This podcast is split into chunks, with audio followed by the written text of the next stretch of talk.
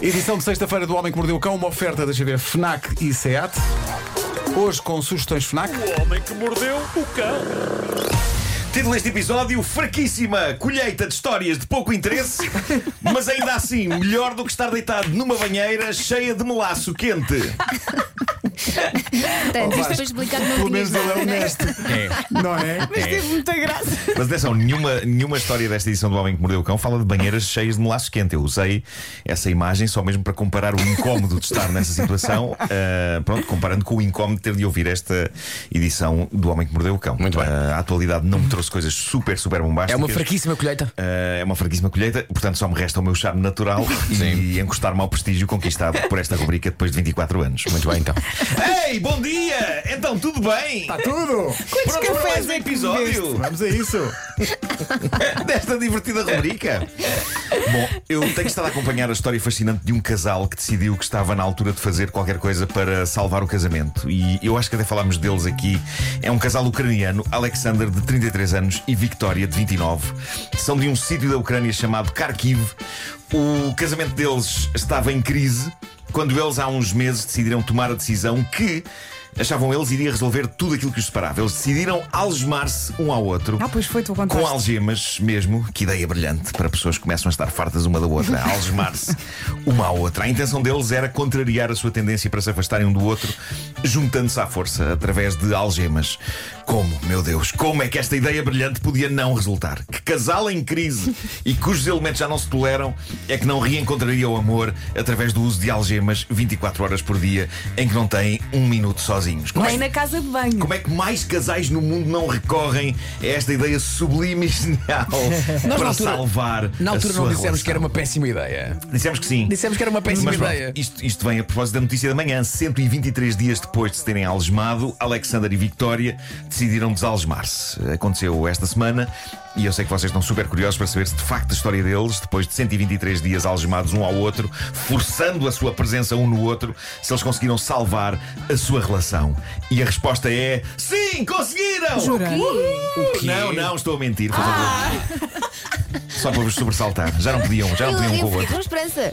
Não, não, não, já não podiam um com o outro. Claro. Desalgemaram-se e seguiram cada um a sua vida, que já não se aguentavam ah, um ao outro. O que eu acho fabuloso é eles terem achado que passar 24 horas por dia algemados um ao outro, que isso é que ia salvar a relação.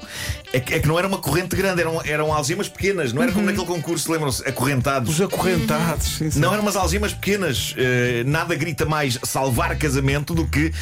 Lá está, ter de fazer número 2 na sanita com outra pessoa sentada ali ao pé num banquinho. É, Meu Deus. Não, Imagens. não, não tentem isto em casa. Sabem o que é que se costuma resolver casamentos? Falar. Exato. É basicamente isso. Ah, de Espanha chega a dramática notícia ah, que diz que um senhor espanhol perdeu a herança da esposa falecida há 25 anos. Esta história é incrível. A dita senhora falecida deixou escrito no testamento que deixava todos os bens ao marido, o que é bonito e romântico. Mas. Ela deixou também uma condição para ele não achar que isto é só facilidades. Ele tinha direito a ficar com tudo, desde que não arranjasse namorada ou mulher. Ah. Opa! Mazinha. Ou seja, eis uma senhora que, em vez de fazer a coisa bonita de dizer ao marido Ser quero, feliz sem mim." quero que sigas em frente com a tua vida. É isso, com essa voz. que me largues! É isso. Quero que te apaixones outra vez. Ser Não, não. feliz! Ela deixou bem explícito no testamento: não quero que arranjes mais ninguém depois de mim. Se arranjares, perdes tudo. E, e pronto, e parece que estamos a falar de uma senhora que tinha de facto bastantes posses, das quais o marido usufruiu para ah, alguma irritação por parte da família dela, que achou um exagero que fosse tudo para ele, não é? A dada altura, uma nova personagem entra nesta saga e nesta família. Alguém que o viúvo apresentou à família da mulher falecida como a minha querida prima. A prima. A minha querida Quanto prima. mais prima. A minha querida prima. Sim. A prima passou a estar presente na vida deste viúvo, tão presente que finalmente a família da falecida descobriu que de facto não era prima nenhuma do senhor, era uma namorada com quem ele vivia há anos. E o dinheiro? E que sempre foi apresentada como prima. Uma prima que ficava muitas vezes lá em casa com ele, Uhum. devido a situações. Mas já viste o malandrão? É ver ser honesto? Não, não. É prima. Devido à situação.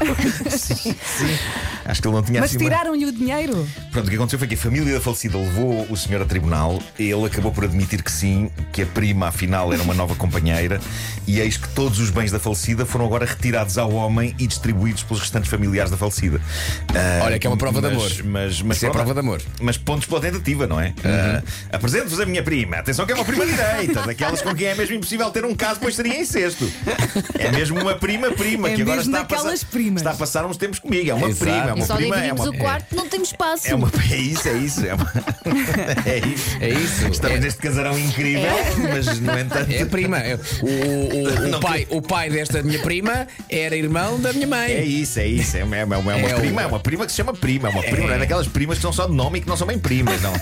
só que não, só que não. De facto, era a namorada. Era a namorada. Ah, a ouvinte Ana Azevedo mandou uma história que a Elsa me enviou, que, que é muito gira, ahm, porque tem a ver com algo que falámos aqui: violência a bordo de um avião.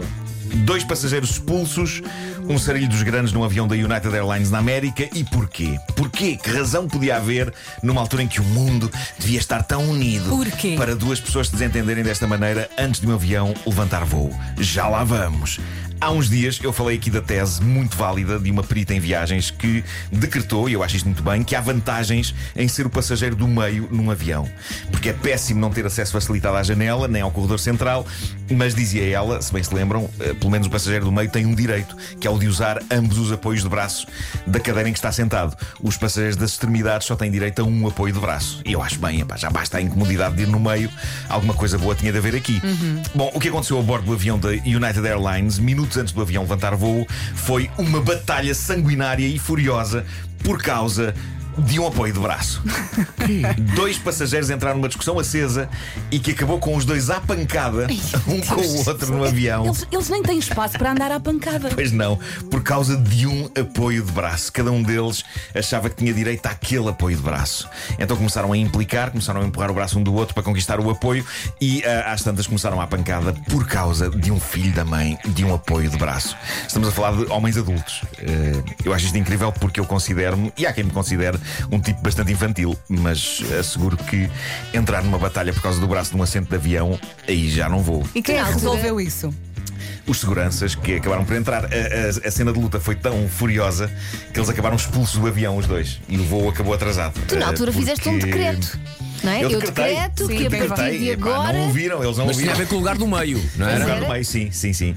Mas pronto, para haver esta zaragata, eu acho que um deles tinha, Tinha que estar no tinha meio. razão. Um deles tinha razão. O que estava no assento do meio tinha todo o direito. Ah, Mas podia ser apenas um lado a lado. Porque há, há- há lugares de avião que são só dois. Isso também é verdade. E como é Ah, que se resolve nessa situação? Olha, Andando isso é uma à boa porrada. questão. Possivelmente Foi o andando à porrada. que aconteceu. Andando à porrada. Claro, claro que Pedra, sim. papel ou tesoura. Claro que sim, mas voltando à questão do lugar do meio, epá, não deixem que ninguém vos diga ao contrário. Quem vai no meio tem direito aos dois encostos. De, en- encostos disse encostos? Encostos. Aos dois encostos de braço. É uma espécie de indemnização por ir no pior lugar. Quem vai junto à janela ou na coxia não pode ter tudo. Não pode ter tudo. Bom, eh, gostaria de terminar dizendo o seguinte: no domingo eh, vou fazer a primeira de duas sessões eh, da minha workshop online sobre contar histórias em rádio. que Foi um Ai, ai, desafio que ai. me foi feito por Pedro Ribeiro É verdade. e por André Sardé, que criaram esta ideia maravilhosa de uma espécie de uma escola online, a You Know How. E este domingo dou a primeira de duas masterclasses sobre este ofício que tanto adoro. que é- Digamos que é uma espécie de segredos do homem que mordeu o cão. Vai É ser como, muito como giro. contar histórias espirituosas em rádio e em podcasts ou, ou até em jantares com amigos. E eu acho que vai, vai, ser, vai ser giro. E acontece Eh, na semana em que este programa hoje faz 14 anos. Portanto, pois. faz sentido. Oh. Pois é, pois é. Olha, Eu queria que vocês soubessem que existe, sabes o quê? Para mim foi uma novidade, eu adoro isto. Há uma marca de smartwatches que se chama Sunto. Com dois U's. Com dois usos, portanto, tens, tens de prolongar. Sunto. É uma das sugestões FNAC, o smartwatch que a FNAC está a promover esta semana. Sunto 9 Pic. Mais fino e pequeno do que o modelo original, mais elegante, mantém as características principais, bateria de longa duração e qualidade de detecção de sinal de GPS. Outra sugestão da FNAC, eh, os novos ajustadores Sony para ouvir a sua música. Sony Mark IV tem sistema de cancelamento de ruído, controle por voz. aos escutadores com controle por voz. Sim, sim. Dá para emparelhar até oito dispositivos É, não. e, o- e a edição dos aos escutadores brancos são uma edição especial da FNAC. Bom, Pera, pera, pera, pera, pera, pera. Dá, em- dá para emparelhar até 8 dispositivos. E a reação do Nuno é Ena. Então, há bocado com o aniversário das manhãs ele o Ena- foi. o Pois, Ena- pois. Pá, o É, Ena, o Ena está, está a perder o uso Está e eu acho que temos que muito manter. Pá, mas é que há, há vezes em que eu tenho muita vontade de rir e controlo-me. Só- temos que Depois manter eu o vais Ena começar a rir Ena, e eu não Pois é, aguento. pois é. E agora, leitura para A férias. tecnologia hoje em dia. Pá. Leitura para férias. Chama-se A Outra Metade.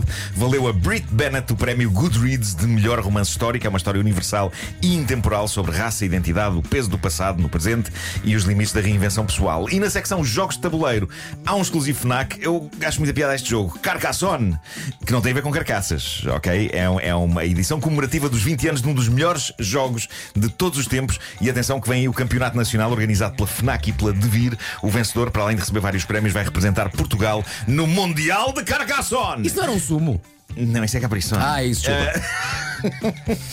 Com viagem e entrada pagas, a primeira qualificação vai ser a 10 de julho, mas para a semana já se podem inscrever no Campeonato de Carcassonne. É. Ena. Espreite as redes sociais da FNAC para saber como. O Homem que Mordeu o Cão foi uma oferta da nova carrinha Seat Leon Sport Tourer eh, plug-in. Epá, eu fiquei com a história da senhora que não deixou que o marido arranjasse outra. É mesmo betes, não é? Adoro, Ficaste adoro. magoado. Epá, adoro, porque é muito visual. Não é a, és senhora, a, meu? senhora, a senhora já deitada, quase, quase a falecer, não é? Querido, querido, olha, sabes com quem é que vais ser feliz? Com ninguém! Eu quis dizer um palavrão. Sabes quem é que vai ser feliz com o. Gosta. O Homem que Mordeu o Cão foi uma oferta Seat e Fnac. Eu vou andar aí! Olha em ti! Que horror!